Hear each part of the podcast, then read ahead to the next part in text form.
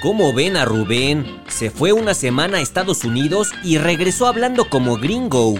¿Sabes de dónde viene?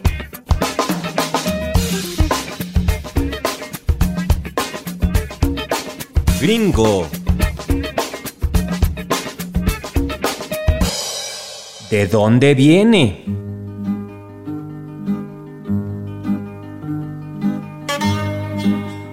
La palabra gringo es utilizada en México y en algunas partes de Latinoamérica para referirnos a los habitantes de Estados Unidos y es más antigua de lo que nos imaginamos. Se dice que surgió en España. La primera mención de la palabra viene en el Diccionario de Terreros de 1760, publicado en Madrid, España. Ahí se menciona que gringo viene de griego. Así era como llamaban a los europeos de tipo germánico, blancos y rubios. Mira, mira, Ahí viene un griego. También se utilizaba cuando se escuchaba una lengua que se desconocía. A ver, no te entiendo. Me estás hablando en griego. En Europa, a pesar de compartir el mismo continente, se distinguían a unos de otros por el color de la piel. Por ejemplo, estaban los de tipo mediterráneo, como los italianos, los españoles y los griegos. Aún así, a los de piel blanca se les llamaba griegos, que después cambió a gringo. Cuando los españoles llegaron a América, trajeron con ellos el término, pero los mexicanos no tenían cerca a gente de piel blanca como los alemanes o los holandeses, así que el término empezó a utilizarse con la gente de Estados Unidos. Ya va a empezar el partido de México, le vamos a ganar a los gringos. En España la palabra cayó en desuso, pero en América Latina se incluyó dentro de la cultura popular.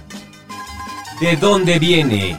Un podcast de El Universal. Ha de ser gringuito porque siempre habla inglés. Ah, mira, ahora esta canción tiene más sentido. Ya la entendí. A más de ser güerito y tener grandes los pies.